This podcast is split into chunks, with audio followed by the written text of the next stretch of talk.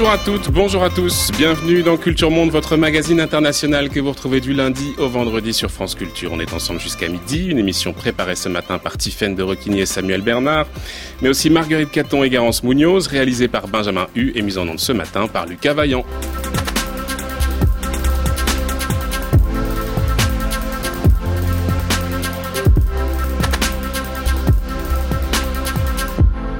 Comme chaque vendredi, on vous propose une table ronde sur un sujet d'actualité internationale avec nos partenaires du monde. Bonjour Marc Semo. Bonjour. Merci d'être avec nous. On va parler d'Allemagne aujourd'hui. Les jours qui viennent seront cruciaux pour l'Allemagne, mais aussi pour l'ensemble de l'Europe. En effet, depuis mardi, les militants du Parti social-démocrate allemand sont invités à se prononcer sur le contrat de coalition avec la CDU-CSU d'Angela Merkel. Le résultat sera connu le 4 mars, mais d'ores et déjà, on sait que le résultat risque d'être serré. En effet, la base est très divisée sur l'opportunité de continuer à gouverner avec la chancelière considérant que les précédentes expériences lui avaient fait perdre ses racines de gauche. Et puis par ailleurs, ce SPD est dans une crise profonde. Martin Schulz a quitté sa présidence alors qu'il était parvenu à s'offrir un poste de ministre des Affaires étrangères qui lui a finalement échappé face à la gronde interne. Un congrès est prévu pour avril prochain et nul doute qu'il sera compliqué. Pour l'heure, c'est toute l'Allemagne qui est suspendue au vote des plus de 460 000 militants sociaux-démocrates. Le pays attend depuis septembre dernier la formation d'un nouveau gouvernement et pour l'heure, il n'y a aucune certitude sur le scénario qui l'attend. Mise en place de la grosse coalition, un gouvernement minoritaire dans lequel Merkel serait désignée chancelière à une majorité relative qui l'obligerait à construire une majorité pour chaque texte législatif, de nouvelles élections. Où va l'Allemagne? Son régime politique réputé comme extrêmement stable pourrait-il vaciller? Et quelles conséquences pour le pays, mais aussi pour l'ensemble de l'Europe? Pour évoquer ces questions, nous avons invité ce matin Jérôme Vaillant. Bonjour. Bonjour. Merci d'être avec nous. Vous êtes professeur émérite de civilisation allemande à l'université Lille 3 et puis directeur de la revue Allemagne d'aujourd'hui, qui d'ailleurs a consacré son dernier numéro aux élections fédérales de septembre dernier. À vos côtés, Fabien Escalona. Bonjour. Bonjour. Merci d'être avec nous. Vous êtes docteur en sciences politiques et journaliste à Mediapart. Avant d'évoquer l'Allemagne ensemble, place à notre retour d'eux en partenariat avec l'association des prix Albert Londres. La journaliste qu'on reçoit ce matin nous revient du Nigeria. C'était le 7 janvier, la nuit, vers 22 heures. Des hommes sont entrés dans le village et ont tiré en l'air. Ils ont tué deux personnes. Les gens étaient affolés et couraient dans tous les sens. Nous avons préféré fuir. Avant, tout se passait bien. Notre bétail pouvait être partout tranquillement. Mais les choses ont changé avec le nouveau gouverneur. Des fois, il y a des jeunes armés qui viennent et tuent nos vaches. Nous ne nous sommes jamais plaints. Nous demandons au gouvernement fédéral de venir rétablir l'ordre. Il y a crise entre agriculteurs et éleveurs au Nigeria. Bonjour Binta Diagne. Bonjour. Merci d'être avec nous. Vous êtes journaliste pour RFI. Ancienne correspondante à Dakar au Sénégal, euh, c'est vous qui avez recueilli ces deux témoignages qu'on entend là. Vous êtes euh, allé euh, au Nigeria pendant trois semaines un pays qui concentre un, certain nombre de conflits. C'est vrai qu'on parle beaucoup de Boko Haram, mais il n'y a pas que Boko Haram et depuis plusieurs mois, euh, les tensions sont particulièrement fortes entre éleveurs et agriculteurs, sans oublier aussi une autre crise, celle des anglophones du Cameroun voisin qui déborde assez largement sur le Nigeria. On y reviendra. D'abord, on va commencer peut-être Bineta Diagne avec ce conflit. Depuis le début de l'année, euh, les chiffres, en tout cas ceux d'Amnesty International, nous parlent de 168 personnes qui seraient mortes euh, dans ce conflit qui oppose éleveurs et agriculteurs dans l'état de Benue. On est au sud-est du pays.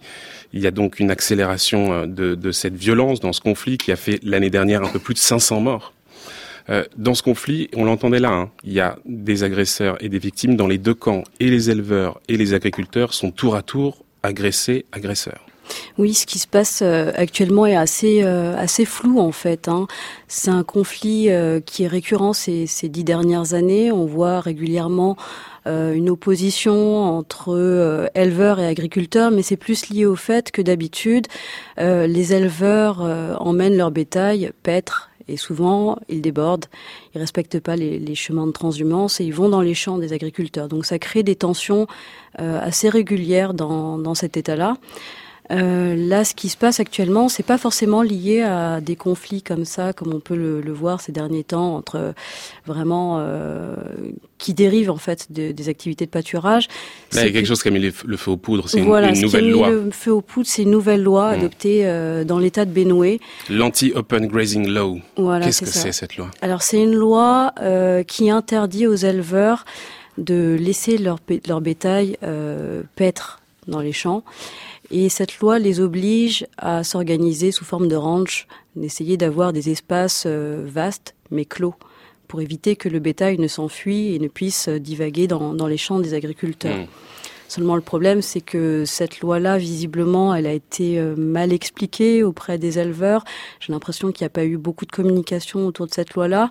Et du coup, spontanément, euh, les groupements d'éleveurs se sont euh, se sont révoltés contre cette loi-là. Ils l'ont ils l'ont pas forcément euh, adoptée. Quoi. Mais pourquoi on a eu besoin de cette loi? Parce que pendant des décennies, éleveurs et agriculteurs cohabitaient sans, sans trop de problèmes. Il y avait régulièrement des conflits, mais grosso modo, ça fonctionnait à peu près. Qu'est-ce qui fait qu'on a eu besoin de mettre en place cette loi? Il y a eu énormément de changements en fait. Euh, le Nigeria, c'est un pays qui est vraiment très peuplé. Euh, avant, les agriculteurs, les, éleveurs plutôt euh, menaient leur bétail plutôt dans le nord du Nigeria. Et avec le changement climatique, ils ont dû descendre de plus en plus bas. Et là, le, le Benue, c'est le, le, centre du Nigeria. C'est hmm. donc ils sont vraiment descendus du nord au fur et à mesure pour aller un peu plus vers le sud du pays. Euh, ensuite, le Nigeria étant un pays très peuplé, les, deux, les besoins sont euh, très élevés. Euh, il y a une forte demande au niveau de l'agriculture, donc les gens, au fur et à mesure, ont étendu leur, euh, leurs espaces pour cultiver. Donc il y a de moins en moins de terres disponibles. En même temps, il y a avec les changements climatiques de moins en moins de points d'eau disponibles. Donc il y a une pression en fait de mmh, toutes parts, mmh. une sorte de course à la ressource. Mmh. Donc une sorte de concurrence finalement entre éleveurs et agriculteurs sur ces mêmes ressources. Ces éleveurs, euh, Bintadian, euh, sont des Fulani, des Peuls. Et les agriculteurs sont des Tives. Euh, les Fulani sont majoritairement des musulmans, alors que les Tives sont majoritairement des chrétiens. Est-ce que ce conflit, il peut aussi se lire à travers des considérations ethniques et religieuses? J'ai l'impression, d'après les témoignages que j'ai pu recueillir sur le terrain, que le conflit est plus d'ordre c'est pas forcément. Enfin, j'ai l'impression que ça dévie un peu, en fait.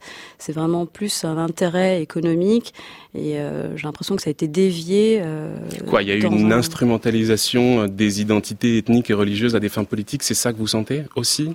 C'est une impression mmh. euh, parce que euh, cette loi, euh, vue de loin, en fait, c'est vrai que dans une société moderne, c'est un peu la solution idéale pour essayer de, de réglementer. Chacun travaille dans une zone déterminée, mais après, si on regarde de plus près, euh, elle n'est pas adaptée aux mentalités euh, de, des agriculteurs, enfin des éleveurs, euh, mmh, qui mmh. eux, pendant des années, ont essayé de perpétuer une sorte de pratique ancestrale.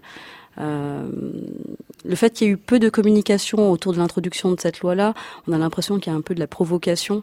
les gens n'ont pas été impliqués et cette loi a été présentée ainsi, mais elle a l'air de de soutenir un peu plus les intérêts des agriculteurs plus que ceux des éleveurs. Mmh. Euh, le président euh, Mohamedou Bouhari, il appartient justement lui à l'ethnie Peul. Est-ce qu'on peut dire qu'il favorise euh, les éleveurs Peul aux dépens des, agriculteurs? Alors, Bouhari, il, est resté silencieux pendant toute mmh. cette crise-là, mmh. et justement, c'est ce qu'on lui reproche. On lui reproche, à travers son silence, de soutenir indirectement les éleveurs Foulani. après, il a envoyé, il a créé un comité pour essayer de, discuter autour de cette crise-là, et ce comité-là est présidé par son vice-président, qui lui est chrétien, originaire du Sud. C'est une manière de trancher de manière un peu objective euh, de ne pas s'impliquer lui directement pour pas qu'on l'accuse euh, justement de prendre part euh, mmh, mmh. au point de vue des, des Foulani. Vous avez rencontré Binta, Binta Diagne, pardon, le, le, gouverneur de Benue, Samuel Hortom, et lui vous dit qu'il n'est absolument pas question de revenir sur cette loi, que les éleveurs n'ont qu'à créer leur ranch et puis c'est tout. les éleveurs, eux, répondent que bien, ces ranchs d'abord n'existent pas encore et qu'ils ont pas en plus vraiment l'intention de se laisser enfermer dans des espaces clos. Euh, pour eux, cette loi, c'est peut-être aussi un déni de leur pratique culturelle. C'est aussi peut-être ça qu'il y a derrière. Est-ce qu'il y a là une solution qui pourrait satisfaire les deux parties? Là, dans les a une voie qui euh, permet de résoudre ce conflit? J'ai l'impression que c'est un dialogue de sourds. Hein. Pour le moment, dans l'état de Benoué, euh, ce gouverneur-là n'a pas du tout l'intention de, de reculer. Euh, par la force des choses. Par exemple, cette, cette loi, elle, elle, elle prévoit euh, la mise en place de ranch. Est-ce qu'on aide très concrètement les éleveurs? À euh, créer ces ranchs Non, hmm. non. Euh, D'une, il n'y a pas beaucoup. En fait, ils sont censés demander des permis pour pouvoir avoir accès à un espace clos. Sauf que cet espace clos, il va leur être attribué par des fermiers qui sont propriétaires de ces terres-là.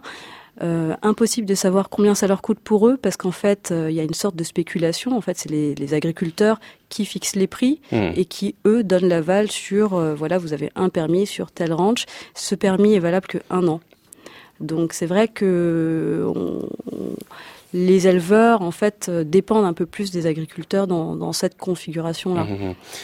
Pour aussi bien comprendre ce conflit et la raison pour laquelle il, prend une mauvaise tournure, comme c'est le cas aujourd'hui, comme vous l'avez observé, c'est aussi que euh, avant, on avait recours à des médiations avec les, chefs traditionnels, et aujourd'hui, euh, c'est vrai que c'est, ce sont des, des, jeunes qui sont de plus en plus, de plus en plus en charge de, de ces questions-là, et des jeunes qui sont très influencés aussi par les politiques. Donc, c'est aussi le, le, mode traditionnel de résolution des conflits qui est là, euh, qui a peut-être été endommagé en réalité.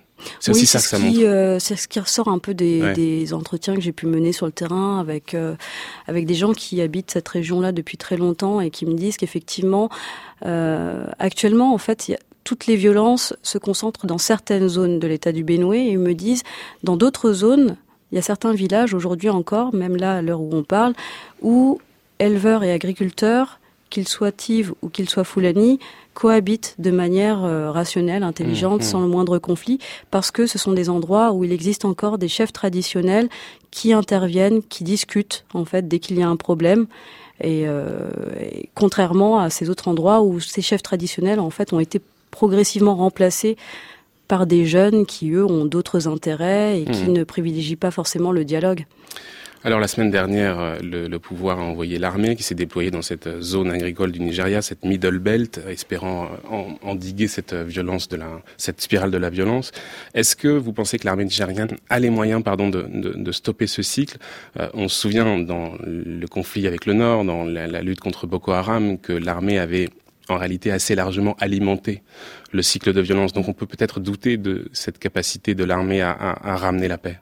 Alors là, on, de ce que je ressens, c'est qu'il y a vraiment un, vrai besoin de, sécurité, mhm. de sécurisation des lieux, parce que les gens ont du mal à voir qui mène les attaques. Euh, visiblement, le, gouverneur de l'État de Benoué dit que ces attaques sont menées par des mercenaires qui auraient été engagés par les éleveurs euh, Foulani. Euh, mais quand on parle aux éleveurs, eux-mêmes sont victimes d'autres milices locales qui tuent le bétail, qui les enlèvent, qui les, qui les agressent également. Donc le terrain est assez flou et dans tout ça, la police n'a pas jusqu'à présent euh, joué son rôle. Elle est peu équipée, mmh. elle est rongée par des problèmes de corruption. Et donc du coup, face à l'absence euh, d'autorités locales, de forces de sécurité locales pour pouvoir intervenir, arrêter les gens, euh, l'armée ça se présente un peu comme une troisième force, on va dire un peu neutre, hors de ce conflit-là qui peut permettre d'abaisser les tensions. Le seul problème avec l'intervention de l'armée, c'est qu'elle est assez courte. Elle est prévue seulement pour hmm. six semaines. Et la crainte euh, de tous les gens que j'ai pu rencontrer la semaine dernière, euh, c'est qu'une fois que l'armée part, euh, les hmm. violences reprennent. Oui, et surtout que l'un des gros problèmes aussi, c'est qu'aujourd'hui, vous le disiez, hein, il y a des groupes armés, il y a eu vraiment une montée en puissance des, des, armes dans cette région-là, et que en réalité, ce qu'il faudrait aussi, c'est penser à un processus de désarmement aussi peut-être, ce qui n'est pour l'instant pas du tout envisagé C'est pas du tout envisagé. Pour le moment, le problème, c'est plutôt de savoir comment organiser euh, la répartition des ressources, hmm. comment euh, protéger les espaces euh, des éleveurs, comment protéger les espaces des agriculteurs.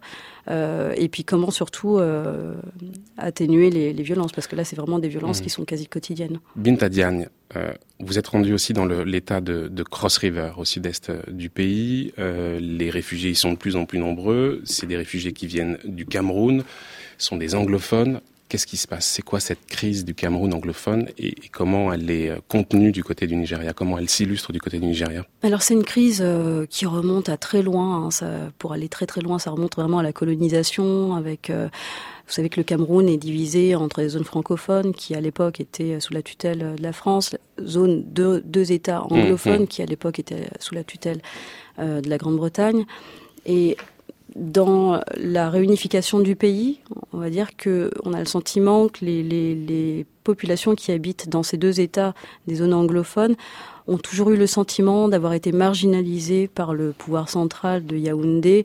Euh, c'est des personnes qui vous disent que voilà pendant des années les infrastructures n'ont pas été entretenues dans leurs États. Euh, là, récemment, l'année dernière, il y avait eu une grève des avocats. Un grand mouvement des avocats, oui. Qui réclamait euh, que certains textes de loi soient traduits en anglais, qu'ils soient pas forcément que en français. là, ces derniers mois, il y avait également une grève des enseignants qui protestaient contre mm-hmm. la nomination de plusieurs enseignants francophones pour pouvoir enseigner en anglais. et ce mouvement de contestation, il est tellement fort qu'il y a eu quand même en octobre dernier la proclamation d'une république fédérale d'Ambazanie.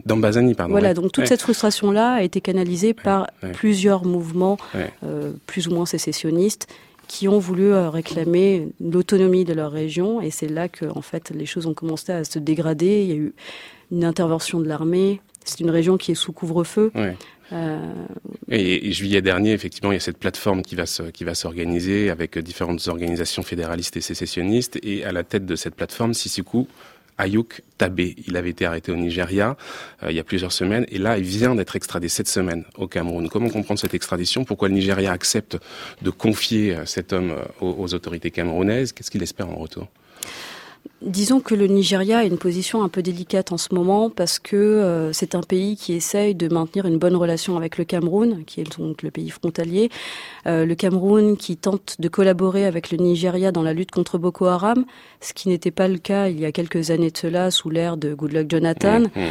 Euh, donc là, ça a l'air de marcher plus ou moins bien. Et la priorité d'Abuja, c'est de vraiment de mettre fin. La lutte contre Boko Haram, oui. Voilà, c'est ça, c'est de mettre fin à la lutte contre Boko Haram. Donc ce serait pour eux pas judicieux de montrer, d'afficher un certain soutien auprès de, de ces leaders sécessionnistes, mmh. au risque de, de, se brouiller avec avec Yaoundé. Avec Paul, avec Paul Biya. Donc le régime de Paul Biya va pouvoir euh, museler encore tranquillement son opposition euh, en toute liberté. Paul Biya en fonction depuis 82 quand même.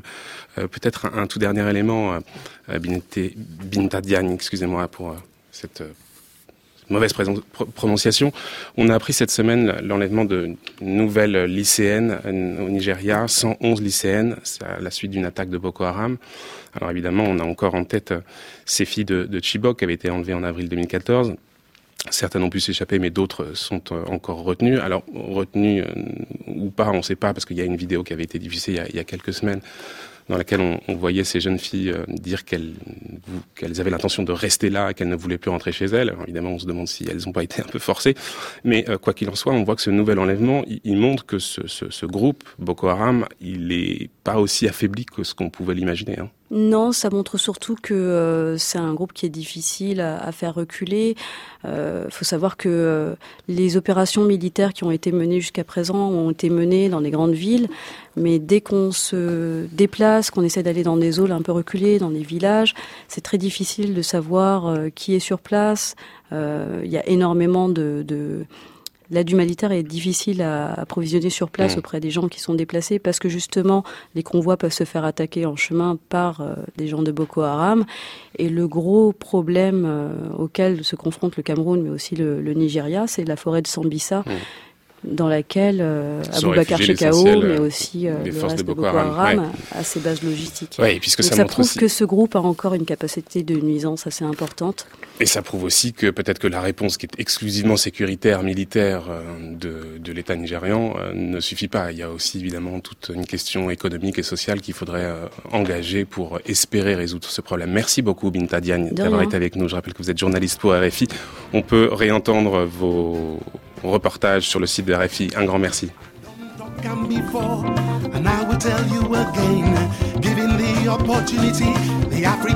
Will excel.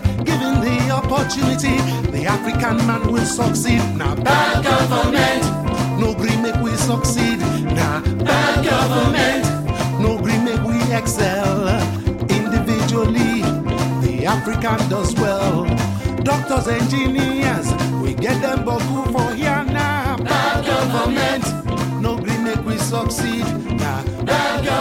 On va quitter le Nigeria pour prendre la direction de l'Allemagne alors que les militants sociodémocrates se prononcent sur l'accord de coalition. L'Allemagne bascule-t-elle dans l'instabilité politique? C'est la question qu'on se pose ce matin. France Culture, Culture Monde, Florian Delorme. Et eh oui, parce que cette semaine, les militants du Parti social-démocrate allemand, le SPD, se prononcent sur l'accord de coalition trouvé avec le CD, la CDU-CSU d'Angela Merkel. Les militants devraient entériner le contrat de coalition ou pas?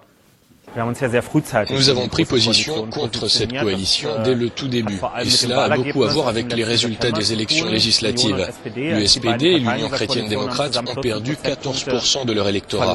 Donc nous ne pensons pas que ce soit dans l'intérêt de ces partis de renouveler leur coalition. Je ne crois pas me souvenir que la dernière grande coalition était très stable. Elle était plutôt incapable de prendre des décisions. Les deux partis finissaient toujours par se neutraliser l'un l'autre. Et même des projets qui avaient été écrits noir sur blanc dans l'accord de coalition n'ont pas été mis en œuvre parce que les partenaires n'arrivaient pas à le faire ensemble. Quelques mois plus tard, on nous dit que l'on aura un gouvernement qui fonctionne bien, mais personne n'est capable de m'expliquer comment cela est possible. Kevin Kunert, dirigeant du mouvement de jeunesse du Parti social-démocrate allemand, pourfendeur de cette grande coalition qui n'entend absolument pas voter pour un futur gouvernement qui ne ferait pas suffisamment cas des grandes questions sociales qui lui tiennent à cœur. Ce référendum interne il est décisif, parce qu'il va décider de l'avenir du SPD, mais aussi du futur gouvernement, d'Angela Merkel, de l'ensemble du pays, vers où va l'Allemagne, la GroKo, la, la grosse coalition ou le chaos. Le pays est suspendu au choix des militants du SPD qui peuvent faire basculer la gauche allemande dans la crise et emporter l'ensemble du pays dans une instabilité politique et institutionnelle inédite. Jérôme Vaillant et Fabien Escalona sont nos invités. je vous dis rebonjour. Euh, Marc Semo, notre partenaire du Monde, est avec nous également. On va commencer avec vous, Marc. Si je reviens un petit peu en arrière, et que je regarde ce qu'on se disait l'année dernière à propos de ces élections qui allaient venir, c'était en septembre 2017, beaucoup d'observateurs voyaient Angela Merkel gagnante par avance sans vraiment avoir à, à, faire campagne. Il y a eu une petite percée à un moment dans les sondages de Martin Schulz on parlait d'une Schulzmania, je ne sais pas si vous vous souvenez, euh, mais les choses ont fini par euh, retomber. Ce SPD, il a enregistré un, très mauvais score, 20%, 20,5% des suffrages. Euh, la chancelière n'avait en réalité pas vraiment de concurrent, et c'est d'ailleurs ce qui faisait sa force. Puis il y a eu les élections, son parti l'a emporté, 33% des suffrages. Puis il y a eu les discussions pour trouver un accord de coalition. Euh, personne ne pensait que ce serait aussi long. Il y a eu d'abord la coalition Jamaïque, c'est-à-dire CDU-CSU, les libéraux et les Verts, euh, qui a échoué. Il y a eu ensuite euh, cet accord avec le SPD, mais des discussions étaient vraiment laborieuses. Maintenant, on en est au vote des militants, et alors que nombre d'observateurs nous disaient il y a encore quelques semaines que ce n'était qu'une formalité, suivez mon regard, cher Marc Semo, hein, vous en faisiez partie, eh bien, les sondages ont l'air de montrer que c'est beaucoup plus serré que ça. Donc, pour résumer, on est passé d'une campagne où tout était joué d'avance à une situation totalement incertaine. Absolument. Alors, euh, le SPD, c'est d'abord le plus vieux parti allemand, c'est le symbole même de la social-démocratie européenne, hein, par son histoire. Et euh, de fait, sa crise est emblématique. Parce que de fait, c'est un parti, et ses militants, là, devront trancher, mais ils sont finalement face à deux mauvais choix. Rester dans la coalition, c'est risquer de continuer à être laminé. En sortir, euh, c'est le risque d'être euh, incompris d'une partie, y compris de leur propre électorat. Et le parti, dans les derniers sondages, est à 16% talonné, voire même dépassé, selon un sondage de par l'AFD. Par euh, l'AFD. Alors, euh, retrouver ses racines, comment? Voilà. Mais ce débat et c'est aussi en ça que c'est une crise intéressante, et celui de toute la gauche européenne. Et on le voit maintenant en Italie, ce débat entre la gauche radicale et une gauche plus réformiste. Hein, le SPD l'avait déjà connu, parce qu'on ne faut pas oublier qu'il y avait déjà eu cette scission avec Oscar Lafontaine, qui a ensuite donné Die Linke. Mais alors donc on le voit en, Italie. En Bretagne aussi. voilà, on le voit en Italie le 4 mars, où la gauche risque d'être totalement laminée par ces divisions. On l'avait vu en France euh, lors des présidentielles. Le PASOK a désormais disparu, hein, et Syriza qui a mené une politique à la fin, finalement, assez réformiste aux manettes, au gouvernement, risque de le payer très cher dans les urnes. Finalement, le seul qui s'en sort, c'est effectivement Corbyn en Grande-Bretagne, mais avec une politique qui, euh, euh, certes, dans les sondages, le met un peu devant les conservateurs, mais on peut avoir des doutes sur le fait que les électeurs britanniques, à la fin, se lancent dans euh, ce retour un peu au Jurassic Park. Oui, donc un débat essentiel pour toute la social-démocratie Donc voilà, c'est un débat quand même. Ce qui se joue en Allemagne, c'est quelque chose qui concerne toute l'Europe et toute la gauche européenne. Jérôme Vaillant, est-ce que vous pensez que les militants peuvent rejeter cet accord qui a été si difficile à trouver? Alors je ne prendrai pas de pari sur euh, l'issue de cette consultation, même si, en toute raison, on devrait penser, vu la composition des adhérents du SPD, que ce sera la raison qui l'emportera, tout simplement parce que plus de 50% des membres du SPD ont plus de 60 ans et que ce ne sont pas précisément des jeunes socialistes pour suivre euh, la proposition euh, de ne pas participer à une grande coalition. Euh, nous sommes dans une période, je dirais, d'incertitude plus que de véritable instabilité. Euh, nous sommes effectivement dans une situation exceptionnelle pour l'Allemagne, puisque c'est la première fois qu'au bout de quatre mois, on n'a pas réussi à former un, un, gouvernement. Je pense que le SPD lui-même a de grande responsabilité et sans vouloir trop personnaliser le débat, parce que je pense aussi que tout cela s'inscrit dans la crise même de la social-démocratie en Europe, euh, il y a une forte responsabilité de Martin Schulz, qui a finalement mal compris le système institutionnel allemand, mal compris euh, le positionnement qui aurait pu, voire dû être dans ce cadre-là le sien le soir des élections. Il a réagi, je dirais, par ego personnel blessé. En bonne logique, et vu le mode de fonctionnement du système des partis et du système institutionnel en Allemagne, il n'aurait pas dû, dès le soir même des élections, dire nous entrons dans l'opposition. Il aurait dû plutôt dire nous pouvons fort bien imaginer de parler avec mmh, tous les partis mmh. représentés au Bundestag. C'est ce qu'on pouvait attendre de lui. Oui, parce que c'est vrai que s'engager à ne pas faire partie d'une future éventuelle coalition et ensuite euh, accepter un éventuel poste de ministre des Affaires étrangères, c'est très mal passé. Alors, c'est qu'en Allemagne, les mots Alors voilà, c'est très mal perçu. Et lors du congrès de, de, de, de Bonn euh, sur euh, la question est-ce qu'on ouvre des négociations, on a vu effectivement des panneaux halten, tenir parole. Hmm. Fabien Escolener va finir ce premier tour de table. Là, il y a trois scénarios qui sont, qui sont sur la table. On a le premier scénario, euh, bah, les militants euh, votent pour la coalition et donc euh, ça repart pour quatre ans. Et si, si, si c'est un non, il y a deux possibilités. Soit Angela Merkel construit un gouvernement minoritaire mais qui l'oblige à chaque fois, pour faire passer un texte, de construire une majorité, soit on convoque des nouvelles élections. Lequel de ces trois scénarios vous semble le plus plausible? ah, franchement, je, je suis comme euh, comme vous, vous avancez pas.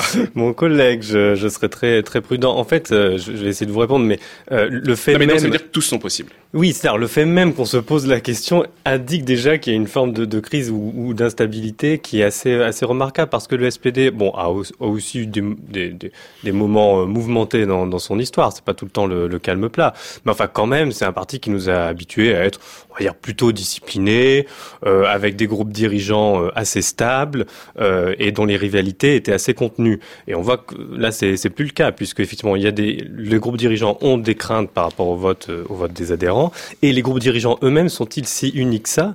Euh, En tout cas, moins que par le passé, parce que ce qu'on se disait en amont de l'émission, c'est que le, vote qui avait été fait par les délégués du, parti sur le principe même d'une discussion de grande coalition avant que, que les adhérents disent euh, ok c'est bon on y va. Euh, c'était très partagé c'était moins de 60-40 en faveur en faveur du oui. Donc, et les délégués sont déjà des gens sélectionnés parmi les adhérents. Euh, donc effectivement il y a, y a, cet aspect le, le, corps militant est assez vieillissant peut-être prudent etc euh, mais quand on voit le vote des délégués je trouve que ça laisse beaucoup de choses euh, ouvertes. Et pour poursuivre ce qu'on disait sur Martin Schulz il y avait aussi le fait que les dirigeants eux-mêmes enfin une partie d'entre eux avaient, avaient promis que euh, la grande coalition, c'était fini. Donc il y a une forme d'incohérence totale qui, qui effectivement peut, peut, agacer une grande partie, euh, une grande partie de la base. Quoi. Mmh. Jérôme Vaillant et puis euh, Maximo. Jérôme Vaillant, vous oui, alors il y a une personnalité dont on n'a pas encore parlé, mais qu'il ne faut pas perdre de vue pour répondre aux questions qui viennent d'être posées, c'est le président fédéral.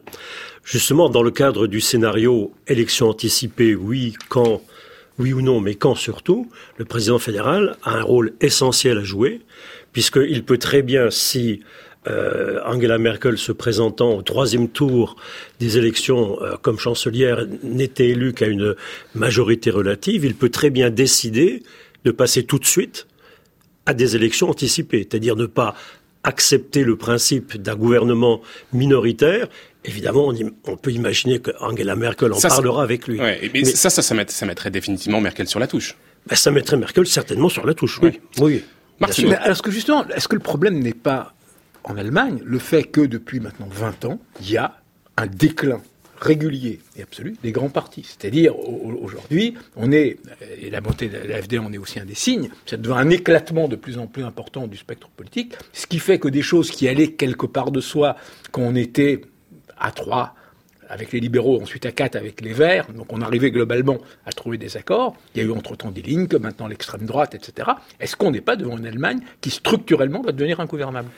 Alors, Jérôme Vaillant, je me suis, me suis souvent posé la question et ma réponse a toujours été non. Je pense que l'Allemagne, non, je pense que l'Allemagne n'est pas en passe de devenir ingouvernable. Mmh. Jusqu'à maintenant, euh, le système a permis au contraire, je dirais, de faire entrer au Bundestag des forces représentatives de la société. Ça a d'abord été euh, les Verts, puis après ça a été des Linke, et maintenant c'est l'AFD, qu'on l'aime ou qu'on l'aime pas. Et ça a plutôt bien fonctionné. Je pense qu'on a plutôt des des, défaillances, voire même des faillites du personnel politique. Et c'est pour ça que j'en veux personnellement fortement à Martin Schulz. Et, hmm. euh, vous me passerez euh, peut-être une citation de Klaus von Donani, ancien euh, maire-gouverneur de la ville de Hambourg, social-démocrate, qui vient de déclarer dans un entretien au Deutschlandfunk récemment, Martin Schulz a été une erreur historique. Alors, mais comment vous expliquez justement ce mystère Martin Schulz qui arrive à la tête du parti. Les sondages s'envolent, tout le monde trouve que, alors à part dans le parti où on ressent comme un parachutage, c'est génial. Et ensuite, brusquement, il disparaît quasiment des, des, écrans radars. il devient, euh, on, ne le voit plus, on n'entend plus parler du parti. Et ensuite, c'est l'effondrement. Qu'est-ce qui s'est passé avec Martin Schulz? C'est quoi ce mystère, Martin Schulz? Martin Schulz a été, je dirais, une sorte, comment dire, de fantôme qui a redonné confiance aux militants et aux délégués du SPD, ce qui explique euh, ce vote absolument étonnant d'être élu par 100% des voix des délégués euh, comme président du parti et comme candidat à la chancellerie. Et ça, c'était plutôt la preuve, non pas d'une grande unanimité au sein du parti, mais du grand désarroi du Parti social-démocrate, qui n'était pas du tout satisfait de son président sortant de l'époque, Zygmunt Gabriel, qui était beaucoup trop changeant, etc. Euh, résultat, ensuite, Martin Schulz, on lui a fait trop confiance. Un, parachutage. Deux, il ne connaissait pas le parti. Et il a accumulé les erreurs d'appréciation d'un parti qu'il connaissait fort mal. Fabien Escalona, il y a deux choses. Le mystère, Martin Schulz, et puis la précédente question de Marc Sémant, qui est l'éclatement de ce paysage politique allemand qui, qui serait en passe de la rendre ingouvernable. Oui. Alors, je, je, voudrais pas apparaître ici comme le défenseur de Schulz, mais enfin pour pour insister sur, sur le fait que c'est il y a une responsabilité collective, c'est que je pense que sa campagne, effectivement, il, a eu plein de maladresses, mais il a vraiment pas aidé, été aidé euh, par l'appareil ou une partie de l'appareil, et notamment euh, tous les héritiers euh, ou tous les plus les plus partisans de l'héritage Schröder. Et c'est quelque chose. Marc Semo tout à l'heure faisait le, le, point de comparaison avec d'autres partis sociodémocrates. Moi, c'est quelque chose qu'on qu'on a retrouvé dans le PS français, dans le Labour C'est-à-dire que depuis l'ère Schröder, il y a une sorte de, rétrécissement euh, de, l'influence, de, la capacité à mener le parti de la part de ceux qui l'avaient amené en fait sur la voie euh, social-libérale Schröder. Et en fait, ce, groupe-là, ou ces groupes-là, euh, sont en crise et, en grande difficulté. Donc je pense que ça, explique une bonne partie de, des difficultés du SPD. pour, le reste, effectivement, sur la gouvernabilité, de ce point de vue-là, il y a eu une sorte d'effet retard, c'est-à-dire que la réunification de l'Allemagne, en fait, a retardé un certain nombre d'évolutions, je pense, et notamment euh, le déclin de la démocratie chrétienne qu'on a vu apparaître beaucoup plus tôt dans d'autres pays, et notamment l'ascension d'une droite radicale euh, à coloration xénophobe, antimulticulturaliste, etc. Elle est apparue relativement tard, en fait, en Allemagne, alors qu'à priori, il n'y a rien qui, qui l'immunisait.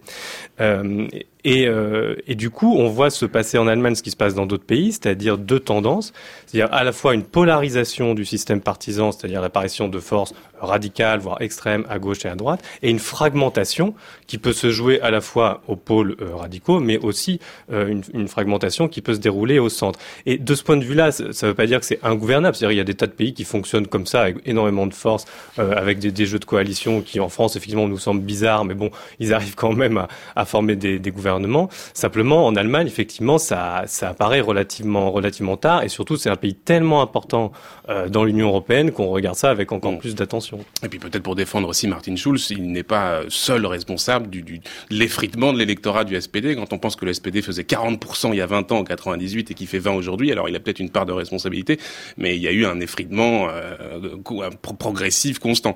Alors justement, comment fait maintenant le SPD, euh, Jérôme Vaillant? Martin Schulz a quitté la présidence, euh, un peu précipitamment, on l'a dit. Il y a un congrès qui est prévu pour avril. Qu'est-ce qui va se passer? Euh, Est-ce qu'il faut s'attendre à ce que le parti mette euh, la barre à gauche, un peu à l'instar de de, de, de, ce qu'a fait un, Corbyn avec le Labour? C'est ça qui va se passer? C'est ça le scénario? C'est toute la question, parce que lorsque Martin Schulz a déclaré que la place du SPD était dans l'opposition. On voyait bien avec Andrea Nahles, qui était devenue la présidente du groupe parlementaire à ce moment-là. Qui est l'ancienne ministre du Travail et qui, qui brigue la présidence. Qui brigue maintenant la présidence. Alors on pourra reparler dans quelles conditions, mais on voyait bien dès euh, le mois de septembre, la fin du mois de septembre 2017, une tendance se dessiner à savoir de dire, pour reconquérir le pouvoir, il faut envisager une alliance sociodémocrate, vert, et, pourquoi pas, avec la gauche, dit Ling, ce qui paraissait, euh, dans les années, voire même les mois précédents, quasiment impossible. Et puis, le fait qu'on ait justement été amené ou obligé de négocier un retour à la grande coalition a fait passer cette perspective-là euh, en arrière, et celle-là même qui aurait pu symboliser ce renouveau avec une, nouvelle stratégie de reconquête du pouvoir, Andrea Nahles, elle est obligée de se poser en championne de la grande coalition et ça met effectivement le, SPD dans une hmm. contradiction quasiment insupportable, insurmontable et peut-être aussi euh, insupportable.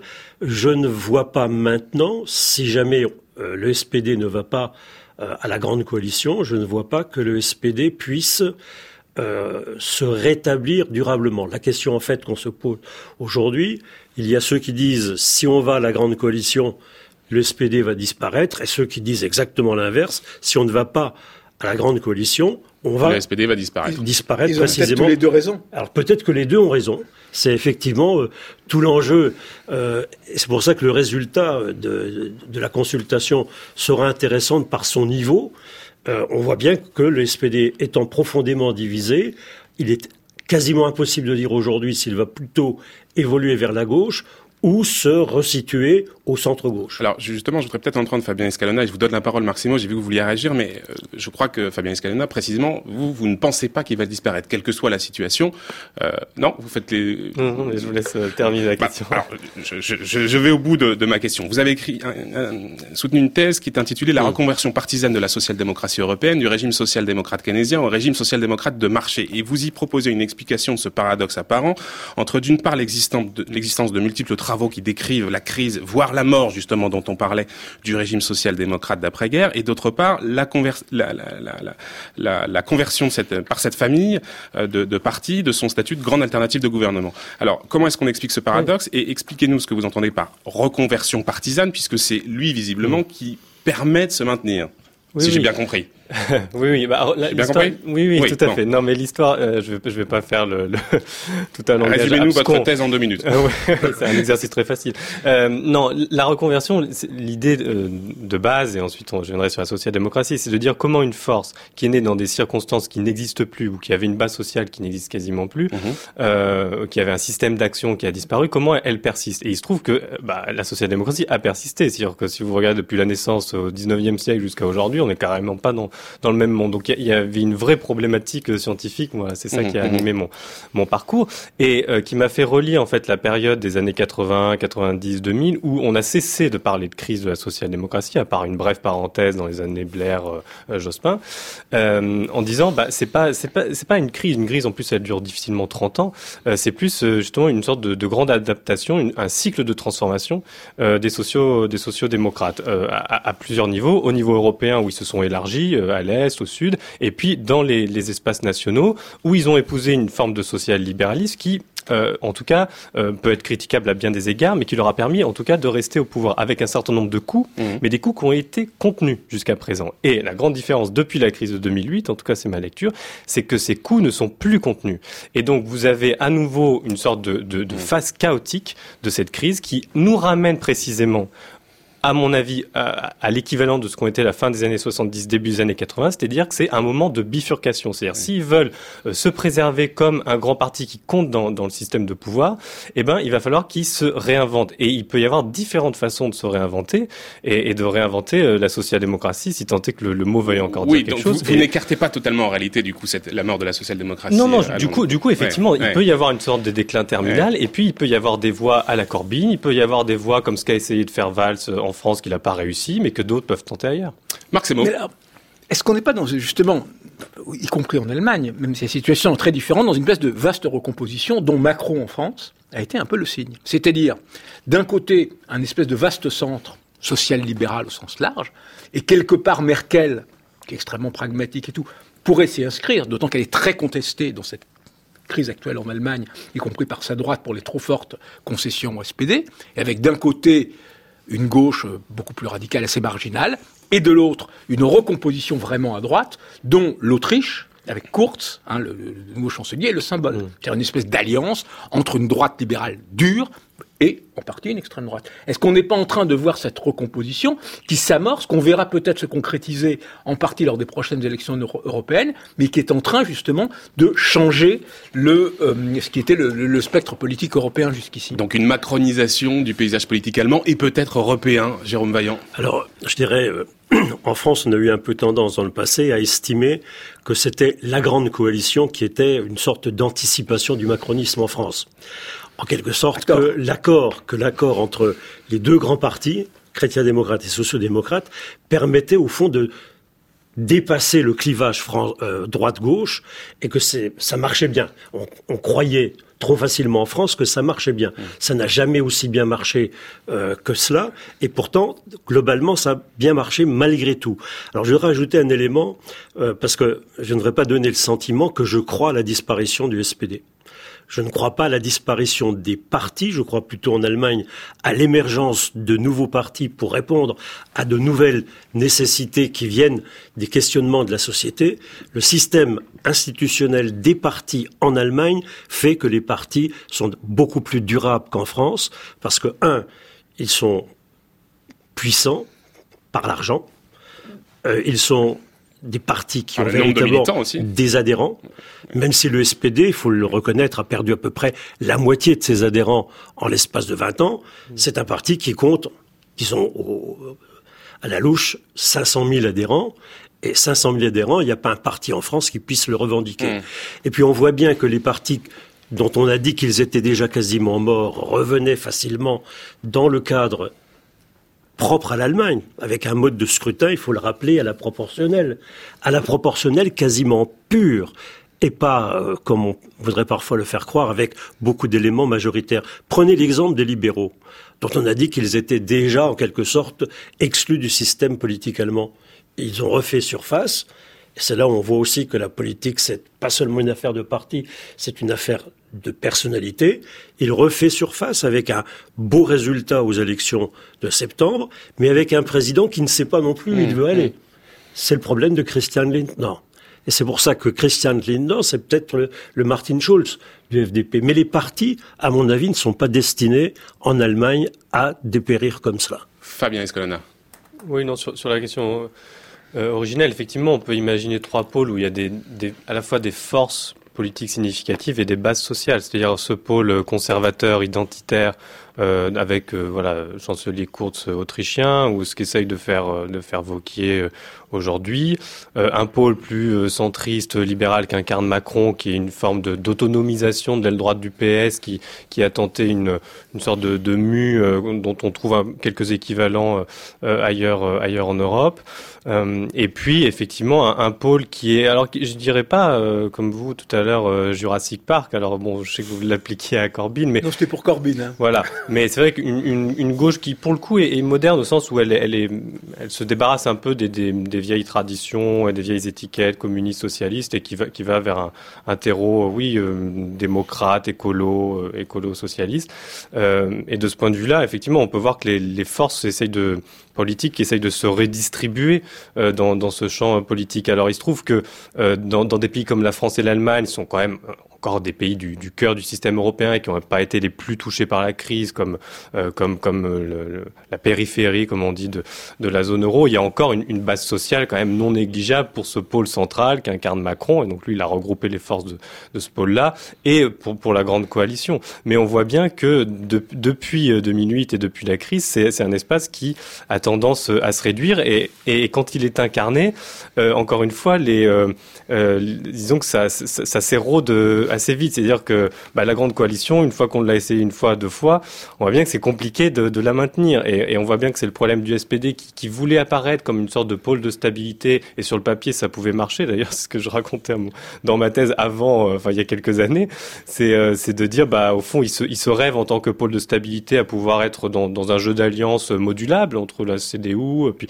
euh, et puis des partis à sa gauche. Le problème, c'est que là, on voit bien qu'il il devient un, une, une, pièce instable dans le jeu politique allemand. Donc c'est un gros mm. problème, c'est un gros problème pour lui. Et, et, si on parle de la France, du côté de Macron, on voit bien que c'est c'est euh, une tentative de voilà de, de sauvetage de, des grands équilibres euh, politiques de la Ve République qui est euh, qui est fragile parce que si lui échoue, euh, qu'est-ce qui se passe après quoi? Ce pôle-là, euh, libéral centriste, pourra difficilement attraper le pouvoir à sa suite. On pourrait peut-être finir, il nous reste quelques minutes, sur euh, l'accord de coalition lui-même et sur la question de la relance européenne. Parce que le thème de l'Europe, il était quasiment absent de la campagne et en réalité, il est central dans le, contrat de coalition. Alors, euh, on nous parle de nouveau départ, nous voulons une Europe de la compétitivité et de l'investissement, de la démocratie et de la solidarité, nous voulons une Europe des chances et de la justice. Alors, derrière les mots, derrière les discours, est-ce qu'il y a vraiment les moyens pour mettre en œuvre cette relance de l'Europe? Euh, Est-ce qu'il est de nature à évidemment l'engager réellement? Et surtout, est-ce qu'il peut correspondre aussi au projet de relance avait proposé Emmanuel Macron. C'est aussi une question qu'on peut se poser. Jérôme Vaillant. Je pense qu'il peut y avoir effectivement une rencontre entre la France de Macron et l'Allemagne de la grande coalition, si cette grande coalition euh, voit le jour. Euh, ça a été, alors, j'ai beaucoup critiqué Martin Schulz. Ça a été son mérite peut-être essentiel. On n'a pas parlé de l'accord de coalition. Globalement, cet accord de coalition euh, porte la marque du SPD plus que des chrétiens démocrates. C'est exactement ce qu'avait dit Martin Schulz. Il porte la, marque de la social-démocratie. Voilà. Et sur la question de l'Europe, on voit bien qu'en tant qu'ancien président du Parlement européen, euh, Martin Schulz a eu à cœur de mettre l'Europe au cœur de la grande coalition, puisque c'est même euh, le premier chapitre de l'accord lui-même. Hmm. Alors, il y a des tendances divergentes au sein des chrétiens démocrates. Et là, je ferai, comme vous le disiez tout à l'heure, euh, euh, Monsieur Seymour, confiance à la chancelière pour savoir finalement euh, faire une sorte de synthèse de toutes ces tendances diverses qui concilie aussi bien les intérêts de son aile conservatrice euh, qui n'est pas très favorable à une relance de l'intégration européenne et qui est plutôt favorable à euh, des restrictions budgétaires plutôt qu'à une relance euh, véritablement par de grands programmes. Et puis le, souci de, de, de, Schulz qui sur ce plan-là se rapproche beaucoup de Macron, de faire preuve de solidarité et la solidarité, ça signifie aussi de mettre euh, la, main à la poche. Alors je crois que la chancelière, elle est prête à suivre euh, Schulz, ou le projet Schulz, dès l'instant qu'elle sera maintenue chancelière.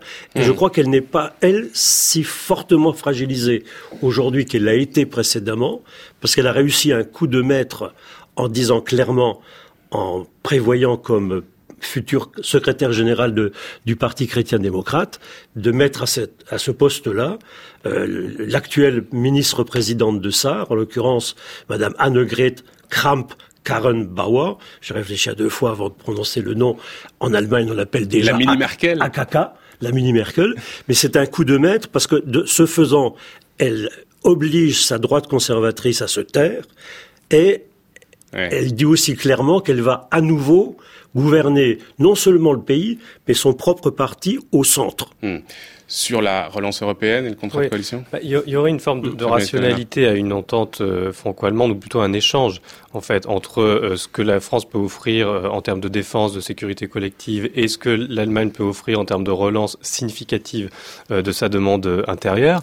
D'autant plus que c'est dans un cadre où la, la, relation transatlantique, le lien entre les États-Unis et l'Europe est quand même sérieusement dégradé. Je sais qu'il y a tout un débat en Allemagne sur à quel point on, est encore dans une relation de confiance et de partenariat profond euh, avec les États-Unis euh, de, Trump et même d'Obama, puisque cette dégradation du lien remonte avant Trump.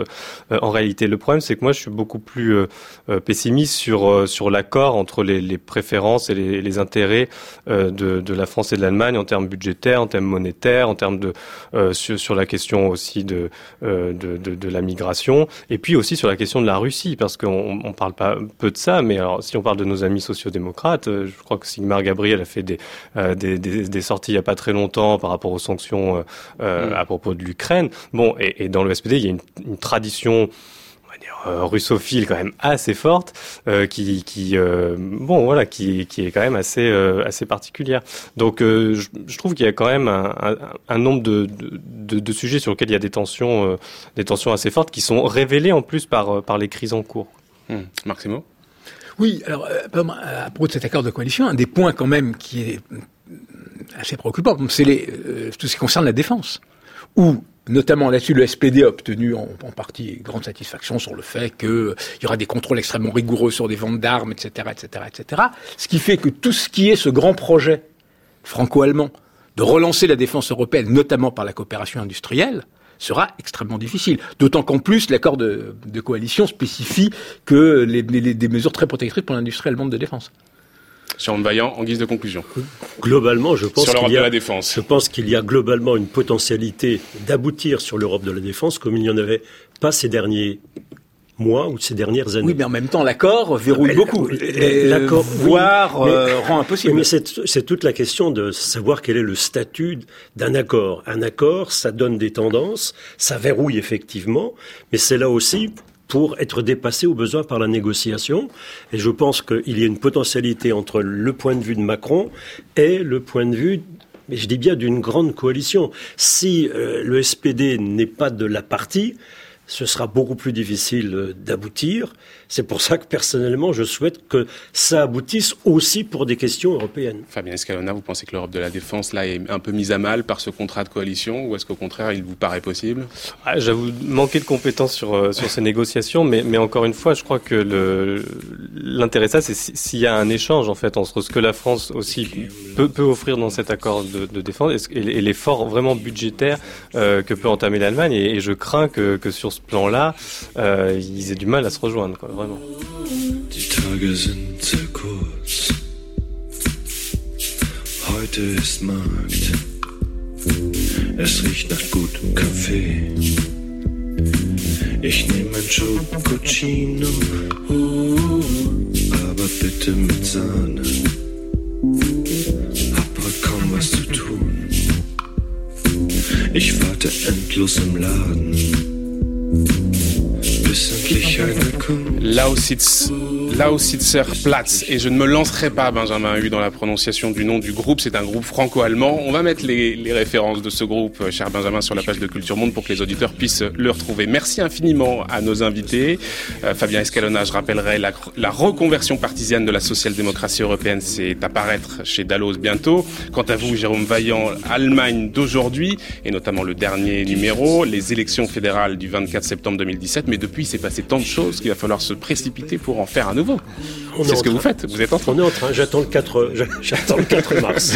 merci infiniment à tous et merci bien sûr à Maximo, notre partenaire du vendredi, partenaire du monde. 11h presque 53 minutes, l'heure pour nous de retrouver Brice Couturier. Le tour du monde des idées, Brice Couturier. Bonjour Brice. Bonjour Florian. Et toute cette semaine, vous êtes revenu sur les lois mémorielles votées par le Parlement polonais, cette loi qui menace d'une peine de prison quiconque évoque la participation de la nation polonaise ou du peuple polonais dans l'extermination des Juifs. Pour conclure, Brice bah Pour conclure cette série de chroniques dont je crois avoir montré qu'elles visaient un effet de politique intérieure, mais qu'elles ont provoqué des effets désastreux pour l'image de la Pologne à travers le monde, je vous propose l'analyse de Shlomo Benami. Dans un papier publié par le site Project Syndicate, cet intellectuel éminent et homme politique israélien écrit que Gomulka, le dirigeant communiste de l'époque 56-70, lorsque le chancelier allemand Willy Brandt accomplit le geste courageux de venir s'agenouiller devant le monument commémorant les combattants de l'insurrection du ghetto d'avril 1943, aurait murmuré le mauvais monument. Eh bien, ça m'étonne parce qu'à cette époque, le pouvoir communiste refusait encore d'édifier un tel monument en hommage aux combattants de l'insurrection de Varsovie. Cette insurrection eut lieu quant à elle plus d'un an après celle du ghetto, durant la totalité des mois d'août et de septembre 1944. En se soulevant, l'armée de l'intérieur polonaise voulait démontrer aux soviétiques, qui observaient passivement le drame depuis l'autre côté de la Vistule, que les Polonais pouvaient se libérer eux-mêmes, libérer eux-mêmes leur pays. C'étaient des patriotes anti-nazis, mais ils étaient également hostiles à l'annexion de leur pays par le bloc soviétique. Donald Trump, en visite à Varsovie, a prononcé, lui, devant le monument en mémoire des combattants de l'insurrection de 1944, un discours qui a bien plu aux Polonais. Il y exaltait en effet l'héroïque résistance du peuple polonais. Mais en réalité, même si plusieurs combattants juifs comme Marek Edelman, rescapés de l'insurrection du ghetto, participèrent également à l'insurrection de Varsovie. Les deux événements se sont longtemps faits de l'ombre. Bien des Occidentaux d'ailleurs les confondent, y compris parmi les dirigeants politiques. Dans un cas, ce fut le combat désespéré de jeunes combattants juifs quasi désarmés, qui n'avaient plus rien à perdre et qui voulaient mourir debout. Il signifiait aussi aux Polonais non juifs qui regardaient brûler les derniers immeubles du ghetto de l'autre côté du mur de séparation dressé par les nazis qu'ils combattaient, comme ils dirent, pour notre liberté et pour la vôtre. Dans l'autre, ce fut une véritable bataille, préparée depuis des années dans la clandestinité, qui dura plus de deux mois. Elle coûta cher à l'occupant en soldats. En représailles, les nazis firent sauter un à un les principaux monuments de la Varsovie encore intacts, de la cathédrale au palais royal, tous ceux qui avaient échappé à leur bombardement. À la fin des combats, ils vidèrent la capitale polonaise de ses habitants survivants, assoiffés et hébétés. La ville était tellement dévastée qu'il fut un moment question de la laisser en l'état et d'aller construire ailleurs une nouvelle capitale pour la Pologne, afin de laisser ainsi un témoignage de la barbarie nazie. L'insurrection de Varsovie a coûté à l'armée clandestine de la résistance polonaise l'essentiel de ses forces, soit 18 000 combattants entraînés et encadrés par des officiers professionnels. 180 000 civils polonais y ont aussi laissé leur vie. Et alors, que dit euh, Shlomo Benami de cette loi mémorielle? Que c'est une tentative dangereuse d'utiliser l'histoire à des fins politiques. Mais il concède, je cite, Pour les Polonais, le récit dominant sur l'Holocauste est extrêmement frustrant. 3 millions de Polonais catholiques ont été tués lors de la Deuxième Guerre mondiale et la Pologne aurait été rayée de la carte si Hitler avait gagné. Et plus de 6700 Polonais davantage que toute autre nationalité, ont été honorés du titre de juste parmi les nations pour avoir résisté au nazisme et sauvé des juifs. Fin de citation. Oui, la majorité des noms honorés à Yad Vashem aujourd'hui sont des noms de Polonais, alors même que les représailles encourues pour avoir caché des juifs en Pologne étaient bien faites pour décourager ce geste d'humanité. En cas de découverte, toute la famille était passée immédiatement par les armes. Il était bien plus héroïque de se comporter en juste en Pologne qu'en France ou aux Pays-Bas. Néanmoins, poursuit Shlomo Benami, lorsque les Israéliens font un pèlerinage sur la terre de l'Holocauste, c'est en Pologne qu'ils vont. Par contre, l'Allemagne, qui a planifié la destruction tout à la fois de la Pologne et des Juifs européens, est devenue une sorte de terre promise et un lieu d'opportunité pour la jeunesse israélienne. Fin de cette citation. Or, sur cette même terre polonaise, euh, écrit à nouveau Shlomo Benavi, il y eut, alors je résume là, des atrocités commises par des Polonais à l'encontre des Juifs survivants de la Shoah. Le plus connu, c'est celui de Kielce, au cours duquel non seulement des civils polonais, mais des soldats et des policiers participèrent au massacre de plusieurs centaines de leurs compatriotes juifs. Ces faits ont été reconnus par le président Andrzej Duda. En mars 2016, inaugurant un musée en l'honneur des Polonais tués pour avoir tenté de sauver des Juifs. Il avait admis, je cite, que l'histoire de la Pologne durant la Deuxième Guerre mondiale présentait deux facettes.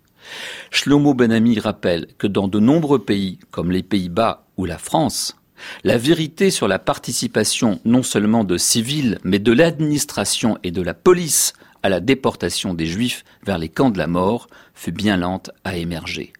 En Russie, évoquer l'agression de l'URSS contre la Pologne en, septembre 1939 est passible d'une peine de prison. Merci beaucoup, Brice Couturier, pour euh, cette chronique et toute cette série de chroniques. Je redis qu'elles étaient absolument euh, extrêmement intéressantes. Donc j'invite vraiment les auditeurs à les écouter depuis lundi. Euh, dans un très court instant, sur France Culture, on retrouve Olivia Gesbert et la Grande Table.